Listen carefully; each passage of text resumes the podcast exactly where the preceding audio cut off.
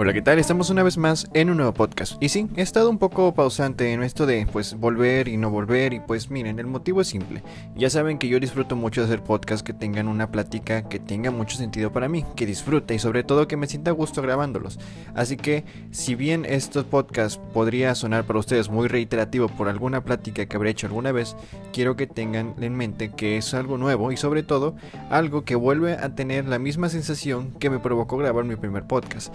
Y ¿Qué tema es? Pues si ustedes son usuarios o en este caso son escuchas desde hace mucho tiempo, sabrán que hay un podcast llamado de iOS a Android y de regreso, en el que yo hablaba acerca de mi experiencia usando equipos Android y cómo es que, aunque me disfruté de la experiencia y todo, y que realmente yo nunca dejé mal en posición o ninguna mala posición a ninguno de los dos sistemas operativos, al final decidí volver a iOS y el motivo fue simple, el hecho de que yo quería el ecosistema de Apple.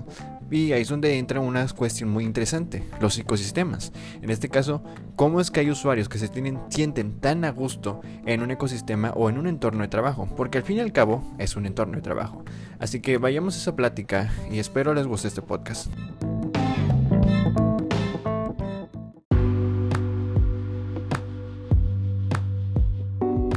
Ahora, definamos un poco acerca de esto. ¿Qué es un ecosistema tecnológico? Si bien esto suena muy extraño y podría ser muy técnico, realmente no lo es. Y aquí es donde quiero entrar en cuestiones de que esto es más normal o muy común de lo que parece. Tú cuando te encuentres en un entorno, en este caso, te sientes a gusto con lo que te rodea. En este caso podrá ser lo que tú plantes. En este caso puedes decir, yo decoro mi cuarto con plantitas, decoro mi cuarto con humificadores, pongo el clima, me gusta el ventilador, no me gusta el ventilador, etcétera. Tú acomodas las cosas a tu gusto. Vale, pues es estás creándote un ecosistema, o mejor dicho, te estás creando un entorno que disfrutas mucho. En este caso, algo que te permite ser más productivo o ser más ocioso. En fin, tienes un entorno que disfrutas y que te encanta demasiado y que no cambiarías por casi nada. O en este caso, a lo mejor y sí puedes cambiarlo por algo. Aunque pues claro está, depende mucho del usuario. Bueno, pues algo así es lo que plantea el escenario de los ecosistemas tecnológicos. ¿Por qué? porque las marcas suelen darte muchas cosas para que tú te quedes con ellos. En este caso podemos hablar de una infinidad de opciones. Si nos vamos a ecosistemas como podemos encontrar en las plataformas como Amazon, encontraremos que Amazon le da una libertad tan grande al cliente de decidir qué es lo que quiere y sobre todo lo que hace que mantenga a sus usuarios es la variedad de productos y la rapidez con la que estos llegas. En este caso, podemos hablar de países o en este caso ciudades grandes, por ejemplo la Ciudad de México, si estás viviendo en México, Estados Unidos en Estados Unidos, etcétera, que claro, ahí son casi instantáneos los, los pedidos. Claro está, esa experiencia cambia con referente a donde te ubiques, pero al menos para una gran cantidad de la población tenemos una, ¿cómo decirlo? Una tranquilidad, o no tranquilidad, sino tenemos una comodidad de saber que nuestros productos llegan y claro está, eso te genera una confianza en ellos y tratan ellos de presentarte nuevas opciones, darte nuevas formas de comprar, en fin, consentirte. Aunque al fin y al cabo, si bien te están consintiendo, tú eres el que está consintiendo la marca. ¿Por qué? Porque tú les estás soltando el dinero. Pero bueno, es una especie de acto tributario, ya sabes. Ellos serán algo, tú les das algo, aunque principalmente tú llegaste porque querías algo. Pero en fin, el asunto es ese te plantean no ecosistemas, te plantean este, entornos que vas disfrutando y poco a poco, sin saberlo, te estás uniendo a un ecosistema de ellos. En este caso, pon tú, tú eres usuario de Amazon y disfrutas mucho de, pues, digámoslo, del servicio que te dan, o sea, de, comprar. Pero entonces descubres que esa misma suscripción te añade algo llamado Twitch. Y oh, tú eres un usuario que disfruta los videojuegos. Así que te vas a ver y encuentras estos usuarios de Twitch o jugadores que te encanta cómo juegan y te suscribes a ellos. Y tú, por ser usuario de Amazon Prime, porque pagaste el servicio, ahora mágicamente ya estás obteniendo otro beneficio que es Twitch Prime, que es una forma en la que los, ahora sí, los, los que tú ves jugar, te, este, puedas suscribirte a ellos y sobre todo darles una especie de como de incentivo para que sepan que tú estás ahí. En fin, pero luego tú indagas un poquito más y descubres que dentro de esa suscripción de, de Amazon Prime también está algo llamado Prime Video. Y resulta que Prime Video es un set de películas muy amplio que te ofrecen simplemente por estar pagando por comprar. Y tú dirás, wow, ya tengo más. Entonces encuentras películas favoritas, te gusta lo que encuentres, etc. Y luego descubres que también está este Music Limited que te ofrece Prime. En fin, encuentras un manojo de servicios muy amplio. Y tú solamente venías a hacer una cosa. Pero resulta que entre esas cosas que luego te promocionen y así, encuentras que hay equipos de la marca de que tú estás comprando, en este caso de Amazon, que te ofrecen, por ejemplo, un dispositivo llamado Fire Stick o el Echo Dude, o sea, dispositivos que te permiten interactuar de una forma más amigable con las aplicaciones que ya pagas, en este caso. Si tú pagas Amazon Unlimited, que es el de música, encontrarás que hay una maquinita chiquita que pone música y solamente necesitas decirle que lo quieres. Y así como eso, también hay un entorno que si tú conectas el Fire Stick, que sería el la cajita inteligente o el stick inteligente que se conecta a la TV y que si tú tienes el SD Codut que tanto escuchas, puedes decirle, oye, ponme la película en la tele. Exacto, o sea, ya empiezas a construir un entorno que sin saberlo es muy cómodo para ti y claro está. Entonces llegan otras marcas. Por ejemplo, imaginemos que tú eres usuario que este, busca productos en, otras, en otras tiendas. Por ejemplo, tu tienda convencional, digámoslo un ejemplo, la compañía de turno que se encuentra en tu ciudad, que también te ofrece las compras online, pero ellos no te ofrecen todos los servicios extras que sí te ofrecen. En este caso, esta compañía. Bueno, en este caso tú dirías, bueno, pues a lo mejor vende una cosita que yo no encuentro acá, pero igual y algún día llega, o sea, tú empiezas a sentirte más cómodo en un entorno y eso impide que incluso pues tú quieras salirte de ese lugar ¿Por qué? Porque tú sabes que esta marca no solo te ofrece eso, sino que además de ofrecerte eso, llegas a casa, ves videojuegos, ves películas, escuchas música, se lo pides a una maquinita, esa maquinita lo manda a tu tele e incluso hay posibilidades de que esa maquinita se conecte con tu teléfono y entonces creas un entorno que funciona amigablemente y luego te das cuenta que hay más dispositivos, por ejemplo, si ya tienes tu maquinita, ya tienes esto y descubres, oh por Dios, hay focos inteligentes y entonces empiezas a construir un ecosistema en base a un cerebro que podríamos decir lo que es, eh, bueno, no un cerebro, pero lo construyes en base a una empresa, una marca. Y en este caso, pon tú Amazon. Pero eso también ocurre con Google, también ocurre con Apple, ocurre con equipos de Android en general. Con muchas marcas. ¿Por qué? Porque crear ecosistemas, o mejor dicho, crear entornos cómodos, es importante para que los usuarios se sientan cómodos y sobre todo regresen. Sepan que lo que tú les ofreces no lo van a conseguir con nadie más. Y eso es una estrategia de mercadotecnia que existe desde hace mucho tiempo. Realmente, si algunos este, recuerdan, por citar un capítulo de Bob Esponja, la escena en la que Bob Esponja y Patricio van a vender chocolate y lo que le dice Bob Esponja a Patricio es, halaga al cliente, haz que se sienta bien.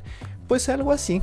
En este caso solamente que tú no le dices te amo. No, no le dices te amo para que se sienta incómodo. Tú simplemente vas y le dices, oye, te voy a ofrecer cosas, tú págame esto, etcétera, etcétera, pero vas a tener más beneficios, etcétera.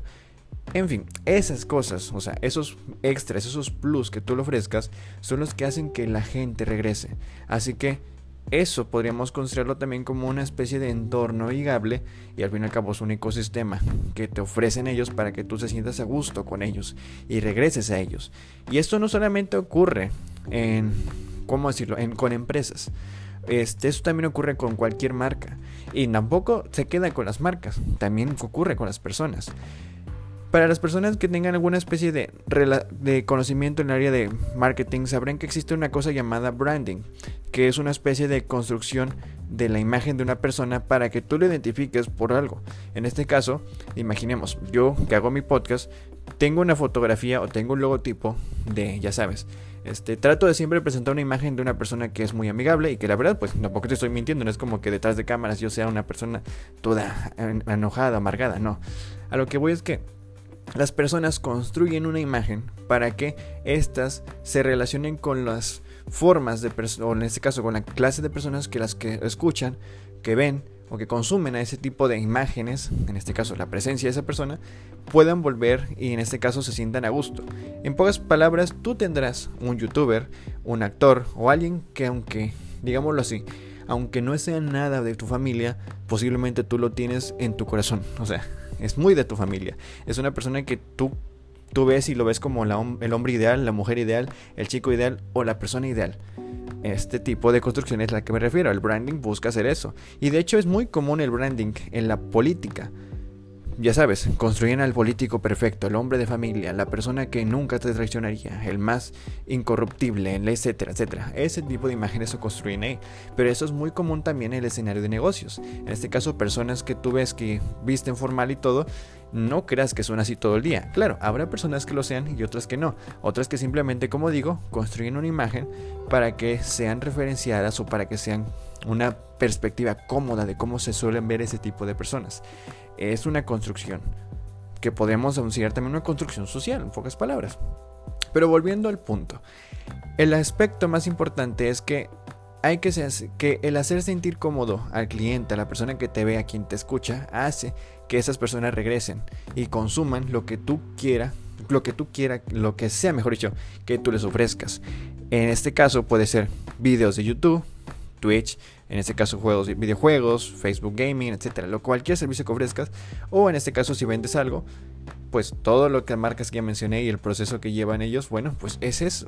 De hecho, las ofertas de las tiendas también son esa llamada, son una forma de llamar la atención, porque al fin y al cabo, llamar la atención es mercadotecnia, es vender, es querer mostrar que tú estás ahí, que existes, que necesitas que las personas volteen. ¿Para qué? Para que tú seas vigente, o sea, seas una persona que, que existe para ellos, o sea, una referencia, alguien que se marque en su cabeza, porque al fin y al cabo es la mejor forma de poder ofrecer algo.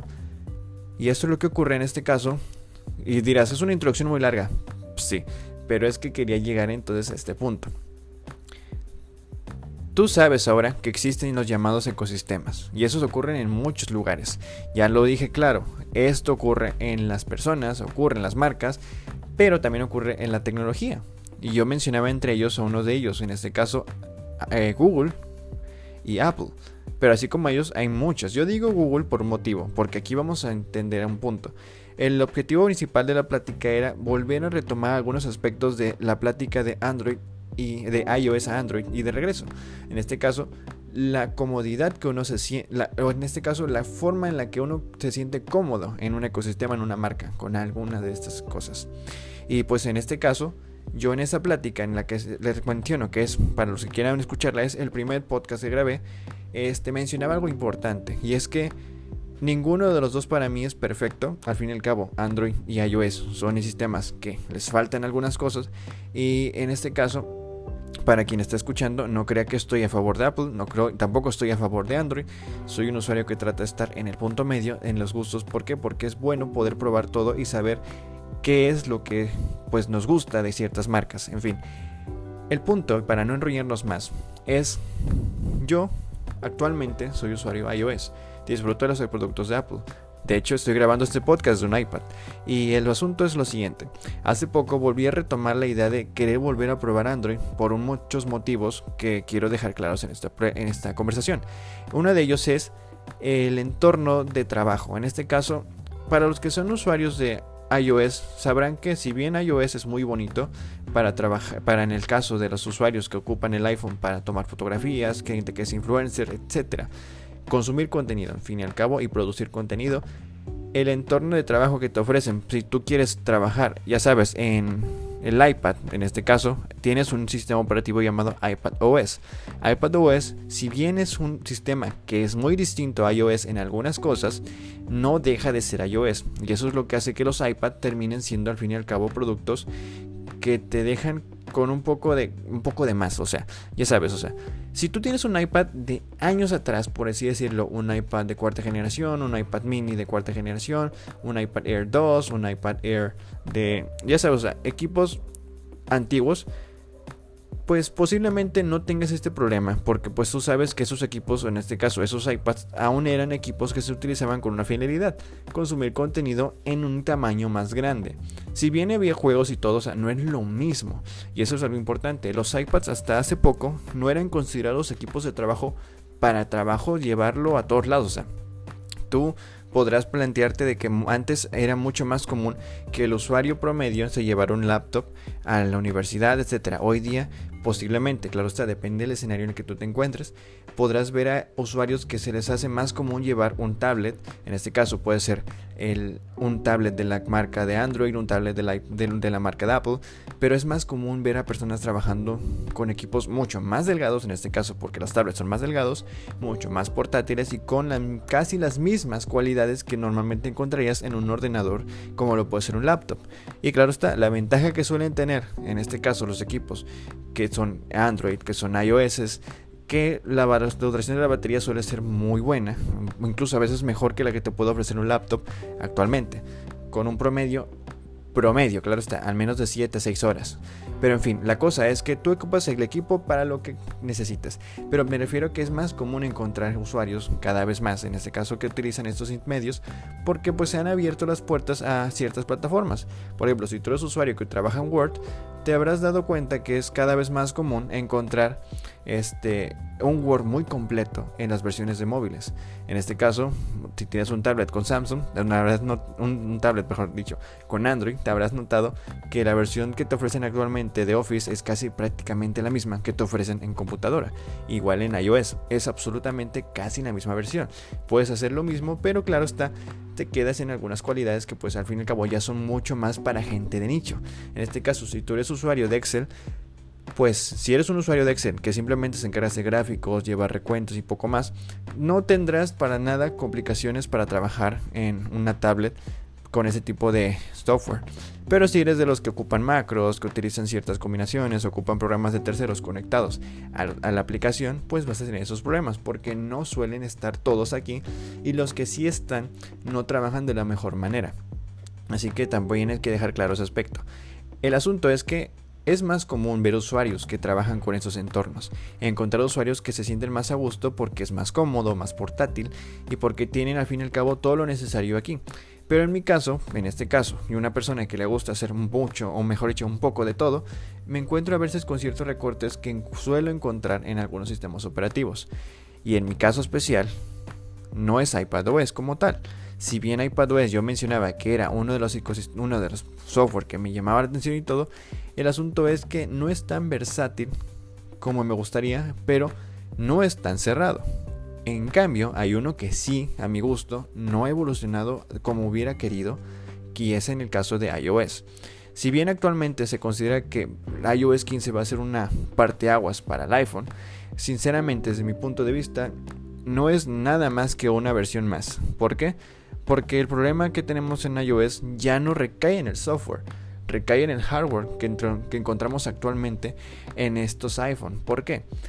Porque si bien el iPad ya abrió las puertas, en este caso, ya permitió la inclusión de USB-C para trabajar de una forma más fluida, el iPhone sigue utilizando un puerto que la verdad es del año del cavernícola. O sea, estamos hablando que el primer iPhone que tuvo este puerto fue el iPhone 5, un equipo del 2012-2013 si mal no recuerdo.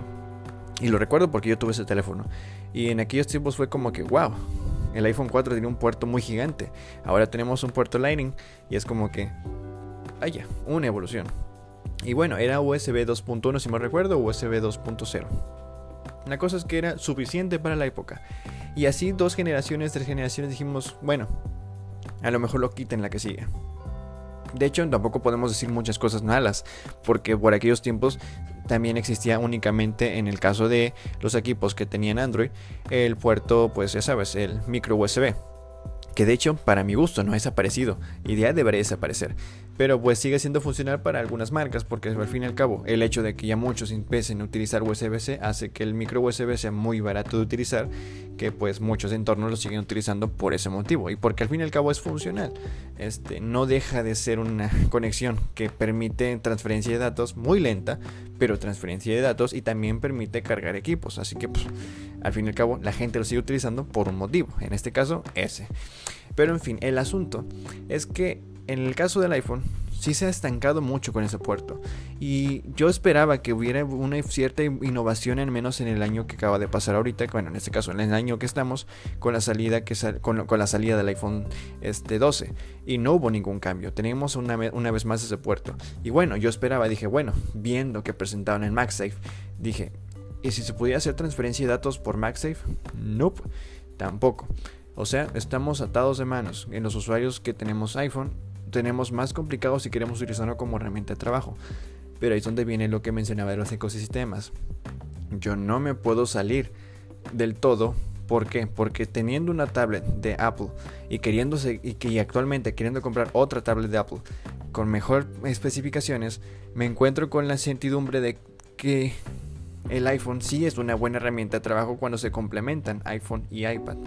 Y cambiar el equipo por otro significaría un motivo. Primero, perder una de las cualidades más interesantes que es el Continuity, que es una herramienta que, por ejemplo, si yo abro un, programa en el iPhone y lo trabajo como una especie de archivo, cuando lo abro, en este caso lo transfiero, este, por decirlo, los que conocen la aplicación de este, Pages, que es una, es una, es una especie de Word, pero de Apple. Los que conocen Pages sabrán que si yo escribo un archivo en el iPhone, que en este caso empiezo a escribir algo, y luego eh, resulta que lo cierro aquí, lo que hace es automáticamente por iCloud abrir, en este caso, si yo llego al iPad y quiero seguir editando ese mismo archivo donde me quedé, lo puedo hacer en segundos. O a veces ni siquiera en segundos, en el toque. Depende, claro está, de la conexión que tengas. En mi caso, pues es prácticamente termino aquí y al toque estoy trabajando acá. A eso es lo que voy. Esa cualidad, si me voy a un equipo con Android, la pierdo. Así que aquí es donde vino mi cuestión de... ¿Y si escojo un equipo que me otorgue los beneficios de seguir trabajando aquí y solamente aquí. Y aquí es donde encontré una de las alternativas que más me llamó la atención, que es el llamado Samsung Dex. Para los que no conozcan qué es Samsung Dex, es un desktop, al fin y al cabo. Es un formato desktop de Android, que lo que hace es trasladar el entorno de Android a un escritorio. En este caso, si tú tienes un Galaxy S21, S10, creo que si mal no recuerdo, se integró en el S8 por primera vez con el dock y después eh, las generaciones de S, en este caso las gamas altas de Samsung, son las que siguieron incluyéndolo.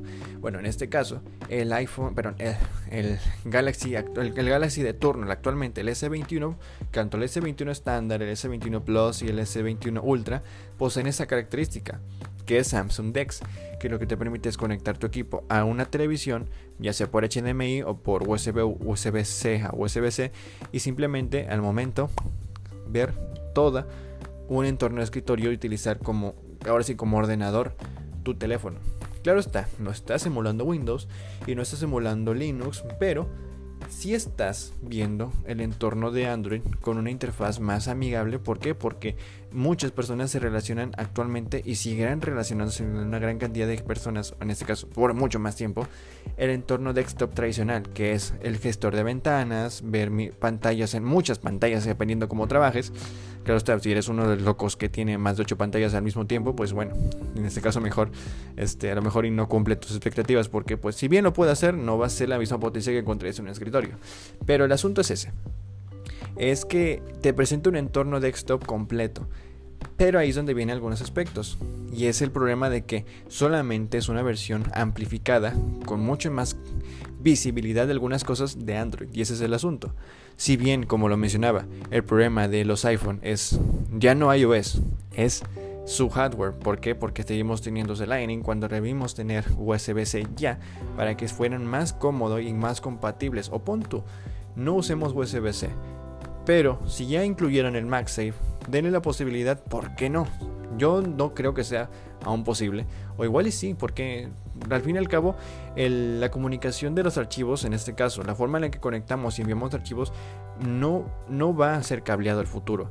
Tiene que ser sí o sí una transferencia por, en este caso, por la nube, o una transferencia como lo que hacemos en iOS, que es el iDrop. Pero este, el formato de cableado sigue siendo tradicional porque al fin y al cabo son unidades que están como unidades externas, como discos. Porque al fin y al cabo todos seguimos utilizando, o la mayoría seguimos utilizando eso, aunque tengamos la nube.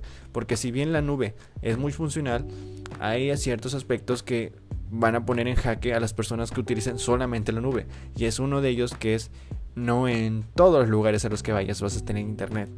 Imaginemos que tú te vas a, trabajar en una comunidad muy rural o muy lejos o posiblemente no rural, posiblemente una comunidad que de plano no nunca ha tocado el internet o no hay señal de wifi, no hay señal de datos, no hay nada.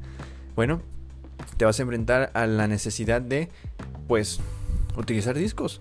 Si las personas tienen discos, o por así decirlo, porque pues también no es como que digamos, vas a una comunidad y te vas a encontrar un señor con USB. No, por supuesto que no. Posiblemente no, posiblemente sí, si es así, qué chido. Pero bueno, si tienes tu información en discos, en USB, etcétera, pues va a ser la forma en la que tú vas a poder acceder a tus datos. ¿Por qué? Porque no vas a tener acceso a internet. Y esa es una cuestión que, pues, la verdad, si bien el futuro apunta hacia allá, el, el día que lleguemos allá será únicamente cuando tengamos internet en todos lados. Pero por ahora no es así. Así que ese es el asunto. Si nosotros encontramos el puerto Lightning en los iPhone, no podemos hacer la transferencia de archivos al iPad. ¿Por qué? Porque no es porque no tenemos iTunes, segundo el gestor no es igual.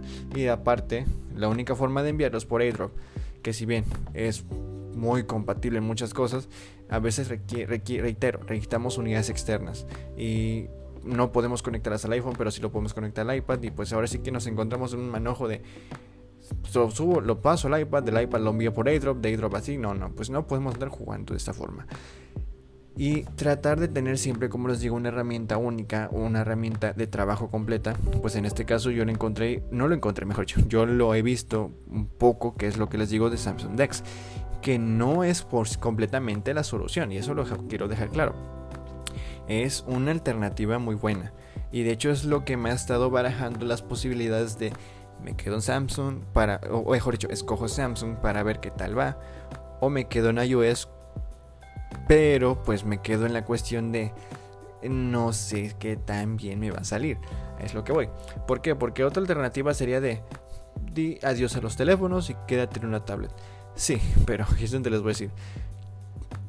Yo podría fácilmente, en este caso, por mi uso habitual de los equipos, yo podría precedir de un teléfono sin problema. Yo la verdad no le, doy el uso que quisiera un teléfono. Yo doy más uso a una tablet o más uso a equipos así. Claro está. Esto que les digo es una cuestión muy poco probable, muy poco posible de poder hacer, porque pues imaginemos, sí sabemos que hay versiones LTE, hay ediciones Wi-Fi, etc. O sea, tanto LTE como Wi-Fi, o sea, hay versiones de móvil como, como versión Wi-Fi de las tablets.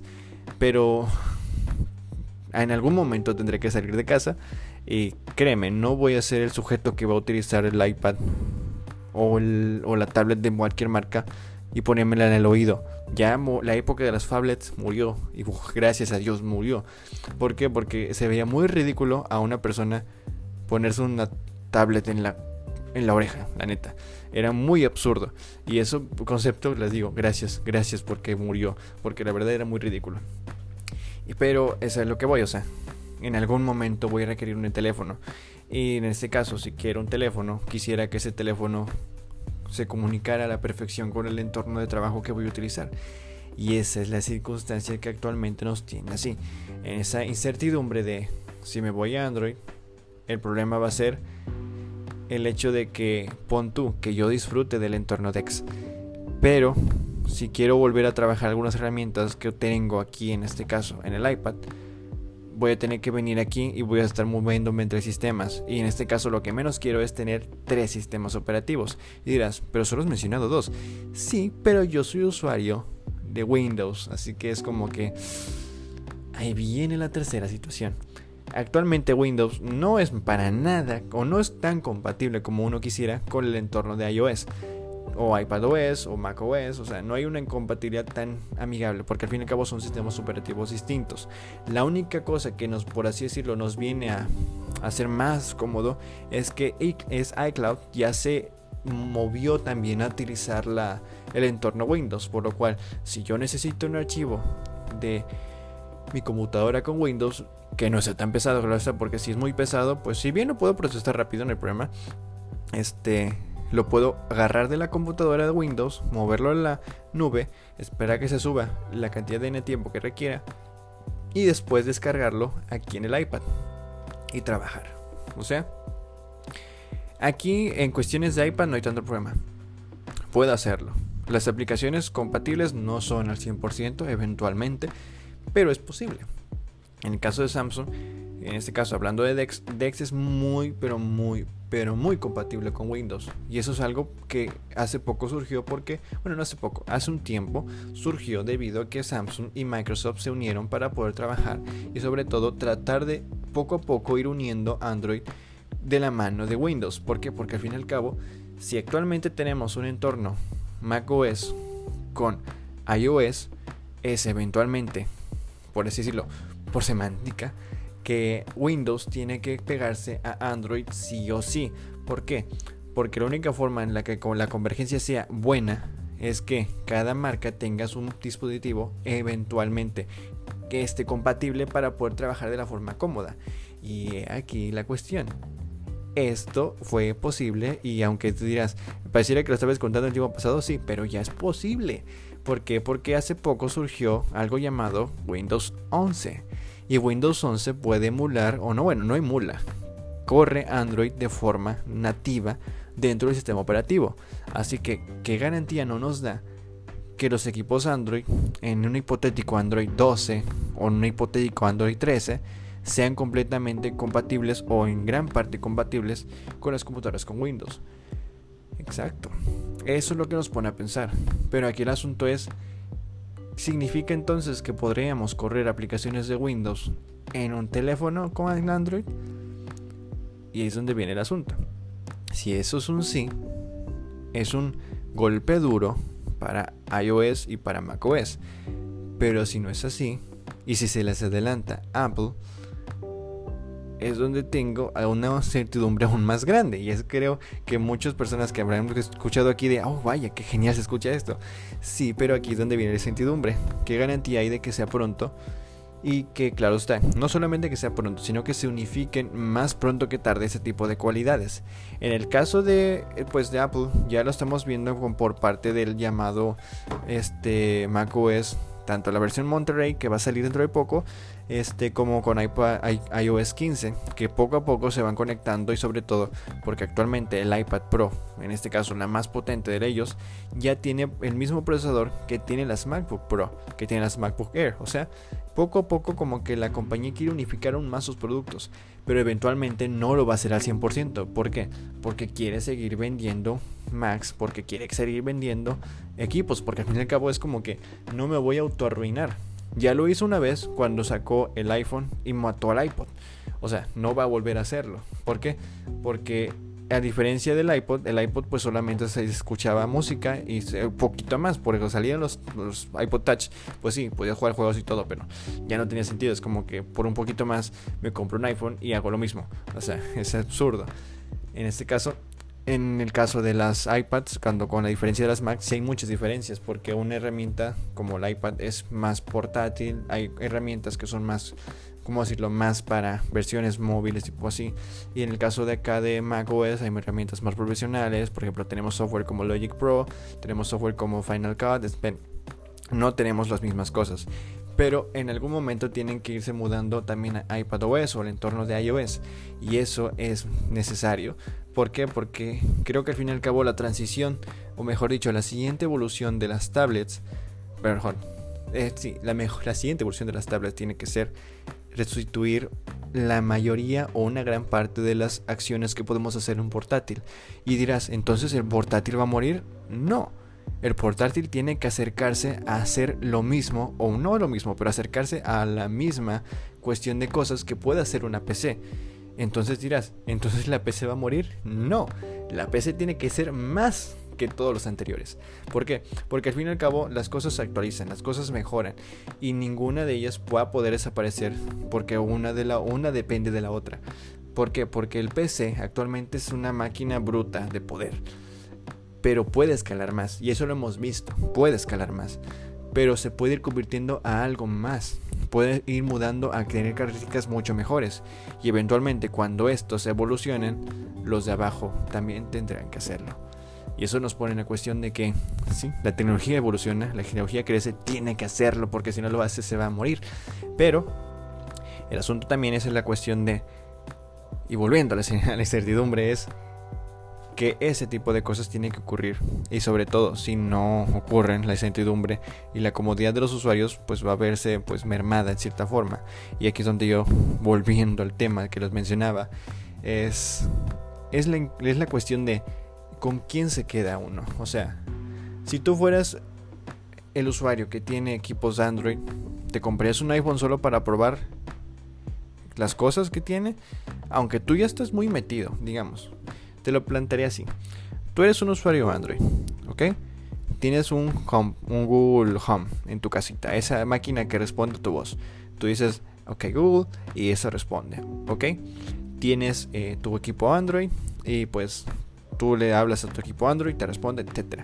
Tienes una televisión que tiene Chromecast, así que tú envías tus videos y todo y lo mandas y cómodo. O sea, tienes un entorno completamente Google. Te comprarías un bueno, yo te diría, te comprarías un HomePod de Apple solo para ver cómo funciona, aunque sabes que la introducción de eso no va a ser compatible con la mayoría de tus cosas y segundo, va a ser un, un bachecito en tu ecosistema de trabajo, ¿verdad que no? Bueno, pongamos que tú eres el usuario arriesgado y dices, ¿por qué no? Me aviento posiblemente te darás cuenta que es más incómodo de lo que te crees, de lo que tú crees, porque tarde o temprano vas a ver que no va a responder a casi nada. Pero si a esa HomePod le compras un iPad, le compras un, Apple TV, le compras un iPhone, le compras un segundo HomePod, ¿por qué no? Y ya, posiblemente esa misma comodidad que tienes con Google la podrías tener también en Apple y cambiar ese OK Google por un Hey Siri. ¿Entiendes? Eso es lo que voy. Es el hecho de que nos sentimos cómodos y muchos de las personas que nos sentimos cómodos tendemos a cambiar lo que tenemos por algo que nos daría una incertidumbre. Y es que eso de al fin y al cabo es esa forma de atarte, porque pues sí, tristemente te atas. Si pudieras tener todas las marcas, genial, pero también tendría un problema. ¿Por qué? Porque te estarías fragmentando. O sea, imagínate tener que despertarte y decir, ok Google, Alexa, etcétera, etcétera. O sea, empezar a hablar a todos lados como que no, no eres el esquizofrénico de tu casa. Así que es como que no debería debería haber como que una especie de elección a los gustos que tienes. Claro, ¿por qué no? Pon tú, porque posiblemente tú sí podrías hacerlo. No sé qué tan loco esté uno para tener que hablarle a cuatro asistentes al mismo tiempo y vivir su vida con personas reales. Así que bueno, pongamos que tú puedes hacerlo. Eso es lo que voy a hacer. El entorno tiene que ser cómodo para el usuario. Y en este caso, algunas decisiones en las empresas nos ponen en esa cuestión de tener que escoger con los ecosistemas, saber dónde quedarte es una cuestión incómoda porque pues les digo, a veces hacen que los cambios sean más difíciles porque te acostumbras mucho a lo que te ofrece una marca.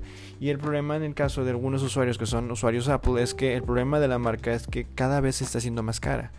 En este caso, si nos remontamos en algunos dispositivos, como que el enfoque cada vez está más cambiante. Si bien sigue siendo accesible en algunos aspectos, no hay garantía de que esto sea para siempre. Así que es como que algo que te deja pensando y sobre todo no solo ocurre en Apple, ocurre en muchas marcas. Tan solo no nos imaginábamos que actualmente existieran tantas gamas de teléfonos. Y tú dirás, no, sigue existiendo las mismas. No, si tú no te has dado cuenta, te lo diré. Actualmente existen teléfonos de gama baja, existen teléfonos de gama baja media, existen teléfonos de gama media, existen teléfonos de gama media alta y existen teléfonos de gama alta, existen teléfonos de gama alta, super alta y luego están los de super alta, o sea, los top de topes, los flagship de las marcas. Sí, actualmente hay muchas opciones de compra. Y muchos de ellos incluso se complican aún más porque luego llegan marcas que ofrecen por el coste de un gama media características de un gama alta. O sea, eso es lo que les digo. O sea, hay una especie de mercado muy extraño y cada vez el consumidor tiene más opciones. Ya sabes que cuando, ya sabes que cuando el consumidor tiene más opciones llora. Y dirás, no, no lloro. Sí, sí llora. ¿Por qué? Porque no sabes qué hacer con tu dinero. Y bueno, lo que voy es que tú no quieres destruir tu ecosistema, tú no quieres desconstruir lo que ya tienes hecho y pues si el teléfono en el caso, en este caso, si tú eres un usuario que eres muy fiel a tu ecosistema, a tu trabajo, este si el equipo que sigue, en este caso, después de ya un tiempo, porque no sé cuánto tiempo tardas en cambiar un equipo, bueno, si sale un equipo y resulta que está muy caro, pero es lo que se acostumbra, en este caso es lo que se, te acostumbrarás a trabajar porque ya lo conoces y todo, lo vas a comprar. Y el problema es que a veces es demasiado caro. Y ese es el asunto. Los ecosistemas son cada vez más complicados, pero al fin y al cabo, si es tu comodidad, es con lo que te tienes que quedar. Y sí, es verdad.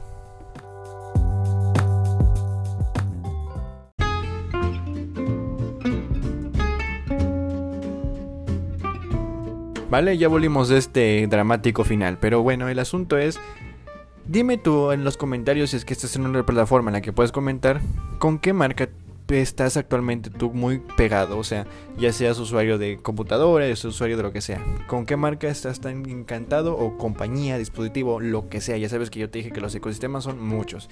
¿Con cuál te sientes cómodo? Y además de cuál, con cuál te sientes cómodo, ¿a cuál no podrías decirle no si este sacara un producto que estuviera tan bonito, tan a gusto, que encajara tan bien con tus gustos? que, que, dijeras, no, no, no puedo decirle que no. ¿Cuál de ellos sería? Y sobre todo, recuerda, son productos. Importas más tú y no te gastes toda tu cartera. A veces es importante también saber que lo mejor, lo mejor no siempre es lo mejor. ¿Por qué? Porque hay productos que a veces no explotamos al 100% y a veces solo compramos por comprar. Así que trata de tener conocimiento de lo que compras. Y te doy un super consejo que es ve qué puedes hacer. Si lo vas a explotar, cómpralo. Si no vas a explotar, o sea, no hablo de explotarlo y que explote. Hablo de que sácale potencial. Porque si no le sacas potencial, pues es un equipo que no tiene sentido. Y sobre todo si le puedes sacar con, eh, potencial, no solamente en ese aspecto, sino que también económico, genial, porque el día de mañana te habrás dado cuenta que el producto caro que compraste sí fue caro, pero ya se pagó porque tú le sacaste provecho económico. Así que eso fue toda la práctica de hoy. Nos vemos en el próximo podcast. Hasta pronto.